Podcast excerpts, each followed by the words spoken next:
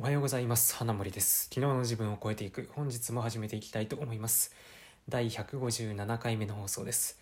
この放送は社会人2年目の私が普段から読んでいる本や読んだニュースもしくはこれまで自分が経験してきたことの中からこれを聞いているあなたにとって何か役に立つもしくは気づきとなるようなことを発信するといった内容となっております。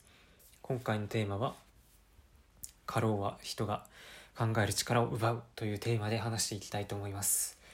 っていうのもですね今日どうですかね声の感じからわかるかもしれないですけどめちゃくちゃ疲れてるんですよ。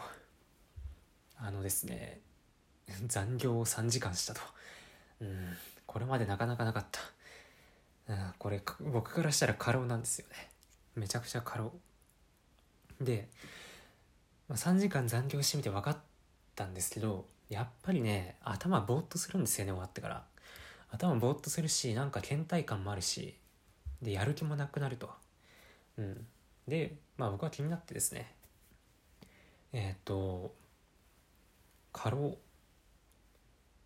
過労で調べたわけなんですよ。で、まあ、過労が過労が体に良くないと。もうろれつも回ってないぐらいね今疲れてるんですけど。えっと、過労が長期にわたって続いた場合の症状として全身倦怠感がひどくなり頭がぼーっとして思うように働かなくなると。であとは食事を楽しむ気が気力がなくなり食欲が低下して痩せてくる。免疫機能が低下し風邪や感染症にかかりやすくなる。糖尿病高血圧心臓病とかとか。あとは自律神経の働きが乱れ動悸めまい。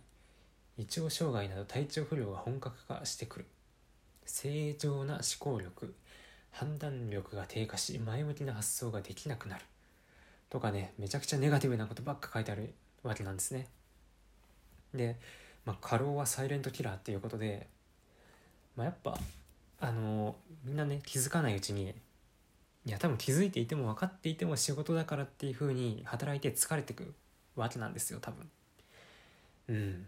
だから改めてですねもう長時間労働良くないですよ。あの僕は今日一日家で、まあ、パソコンの前で作業はしていったんですけどやっぱそれでもめちゃくちゃ脳みそ疲れると。でこれがもし肉体労働込みだったらもっと疲れるわけなんですよね。うん。まあ、だからですね今働いている人とかもねめちゃくちゃ残業多いですとか。で家帰ったらもうご飯食べてお風呂入ってちょっとね動画見たりしてもうそしたらもう寝なきゃいけないとかね。多分そういう人いると思うんですけどうん合わないと思ったら早々に職場を変えた方がいいと思います。はい。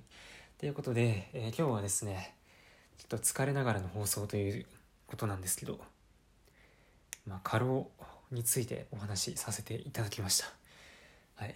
過労はいっぱい働くと脳みそは働かなくなります。自分の体がぶっ壊れる前に環境を変えましょう。ということで、えー、最後まで聞いていただいてありがとうございました。また次回の放送でお会いしましょう。